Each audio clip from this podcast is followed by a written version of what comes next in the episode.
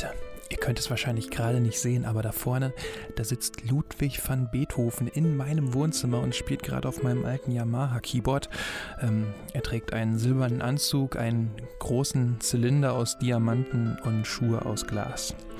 Ja, den habe ich für heute Abend quasi engagiert, denn das, was ihr jetzt hier hört, der hier Fußball-Podcast, der wird heute ein süßes Jahr alt. Er feiert seinen ersten Geburtstag und ja, ähm, der sorgt hier einfach ein bisschen für die Hintergrundmusik jetzt. Hier, spiel mal irgendwas, irgendwas Launigeres bitte. Das wäre super.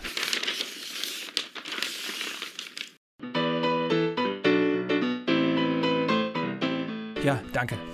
Ja, genau. Und von daher fühlt euch einfach wie auf einem Geburtstag. Ich habe hier auch eine Schnur mit Apfelringen aufgehangen. Da könnt ihr ähm, hochspringen und versuchen, die abzubeißen. Äh, natürlich ohne die Arme zu benutzen.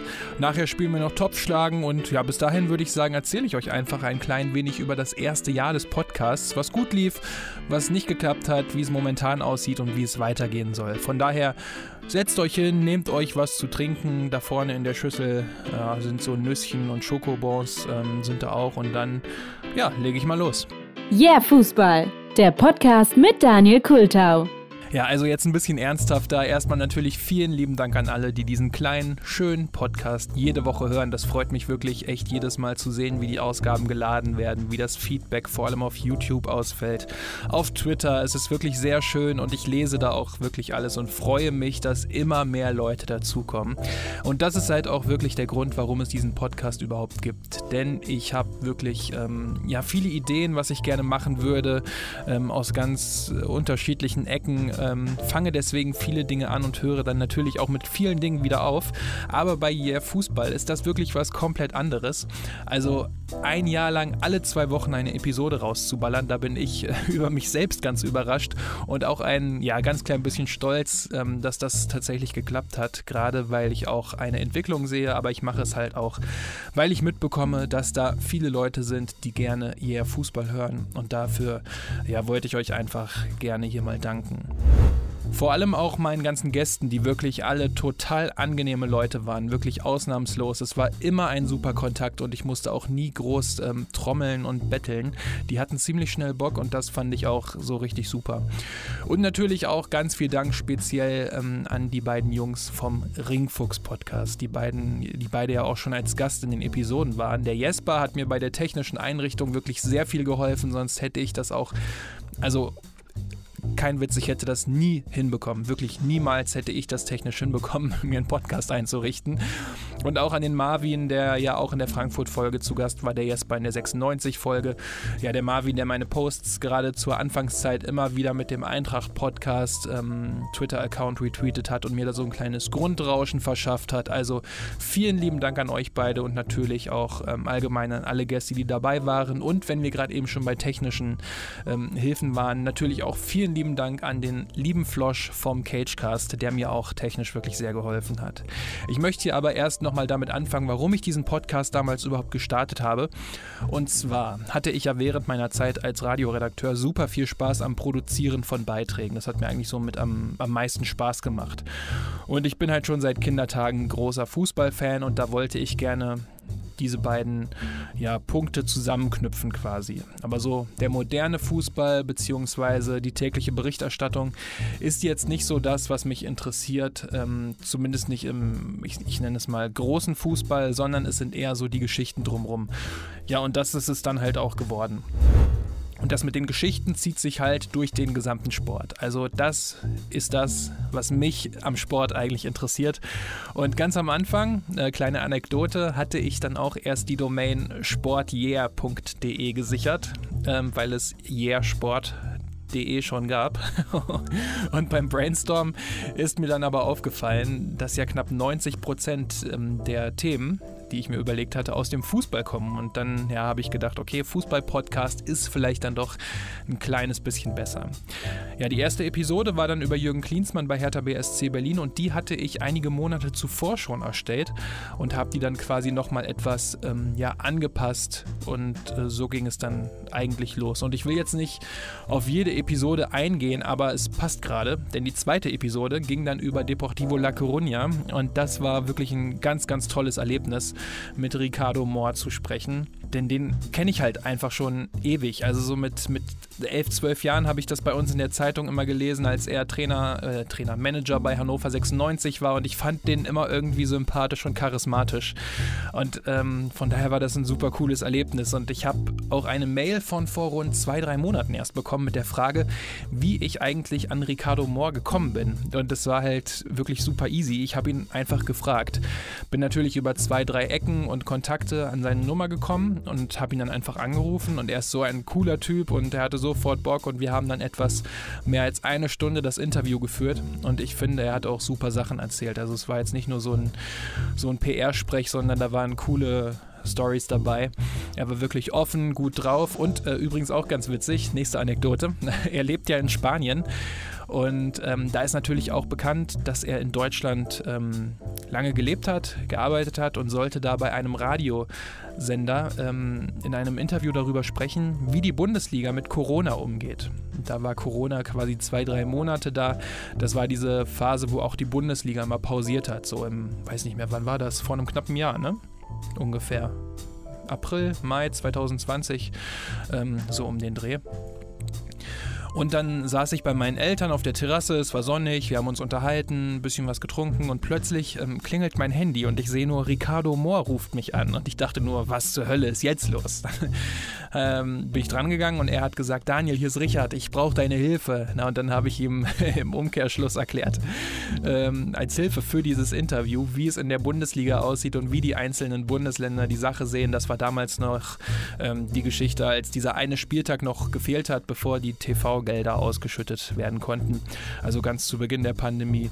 Und ja, das war wirklich ein toller Kontakt, ähm, den wir hatten und es hat ganz, ganz viel Spaß gemacht. Und eine Ausgabe, über die ich auch noch ganz kurz sprechen möchte, ist ähm, die über Hannover 96. Ähm, aufgrund der Reaktionen denke ich da halt super gerne zurück. Das ist natürlich mit Abstand meine längste Folge. Ich hatte zwei Gäste und es ist ja ein super emotionales Thema in beide Seiten. Da haben mich wirklich so viele Leute aus aller Welt angeschrieben, also wirklich aus aller Welt und ähm, mir erzählt, wie schön es war, mal wieder in diesen Erinnerungen zu schwelgen. Gerade 96 hat ja seit längerer Zeit ähm, keine so schönen Zeiten mehr gehabt und da war es dann für viele Fans anscheinend eine richtig tolle Sache und das hat mich auch total gefreut, glaube ich. Saß insgesamt 60, 70 Stunden an dieser Ausgabe und dafür dann ausnahmslos so tolles Feedback zu bekommen, ist natürlich echt schön und da habe ich mich total gefreut einfach. Ja, dann bin ich auch super froh, ähm, ein bisschen allgemeiner jetzt, wie sich der Podcast von der Produktion immer weiterentwickelt, sei es vom Intro, dass ich die ersten Ausgaben selbst wirklich total scheiße fand, aber ich habe keine Ahnung im Nachhinein, warum ich dieses Intro benutzt habe. Ähm, dann kam ja dieses Jazzigere, das, äh, was auch heute immer noch als Grundton da ist, was mir auch super gut gefällt, ähm, bis jetzt zum szenischen Einstieg, den ich ähm, noch cooler finde und den ich auch noch lange beibehalten werde, glaube ich. Und ähm, trotzdem wird sich in Zukunft Zukunft auch beim Podcast immer wieder was ändern, immer wieder was weiterentwickeln. Und er ist eigentlich nie richtig am Ende und das ist eine richtig coole Sache, finde ich. Naja, und ich will mich aber auch nicht die äh, ganze Zeit selbst abfeiern, sondern möchte jetzt auch ein wenig erzählen, was mir schwerfällt, was nicht gut gelaufen ist und was ich verbessern möchte. Und da ist ganz oben ähm, auf meiner To-Do-List die Aktivität in den sozialen Netzwerken. Das ist etwas, was mir super schwerfällt, ähm, um ganz ehrlich zu sein. Denn im echten Leben ist der Gedanke daran, dass ich anderen Leuten auf die Nerven gehe, etwas, was ich einfach nicht ertrage. Das kann ich nicht ab. Und das färbt dann natürlich auch auf die Präsenz in den sozialen Netzwerken. Ähm, da bin ich dann lieber zurückhaltend. Das äh, möchte ich aber wirklich gerne ändern. Das Run-Quiz zum Beispiel habe ich ja immer mal zwischendurch auf meinem Instagram-Account gemacht und das kam auch gut an, hatte ich den Eindruck. Nur, ich habe halt nur dieses eine Quiz. Ne? Und da die richtigen Fragen zu finden, ist manchmal etwas schwierig, aber da möchte ich gerne weiter anknüpfen. Auf Twitter habe ich vor kurzem mal ähm, Tore des Tages als kurze GIFs getestet, aber das hat leider nicht funktioniert und es war auch irre zeitaufwendig. Und deswegen habe ich das fallen gelassen und suche nun nach was anderem, um dort aktiver zu werden.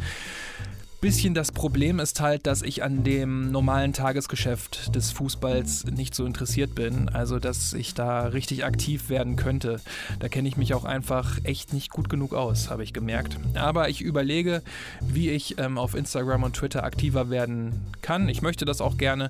Ich möchte nur, dass ihr wisst, dass ich niemanden auf die Nerven gehen möchte damit, sondern ich möchte sogenannten coolen Content liefern und einfach ja mit euch im Kontakt sein, weil das hört sich immer an wie so eine Plattitüde, aber es ist echt cool. Es macht super viel Spaß. Und dazu möchte ich in Zukunft auch meinen YouTube-Kanal etwas stärker einbeziehen, denn der wächst tatsächlich ziemlich gut. Also wir reden da jetzt natürlich nicht über tausende Zahlen, aber die Abonnentenzahlen, die steigen stetig an. Die Videos kommen richtig gut an. Das Nordkorea-Video ähm, bzw. die Episode über Nordkorea, die geht gerade ab wie eine sogenannte Rakete, wenn wir schon über Nordkorea sprechen.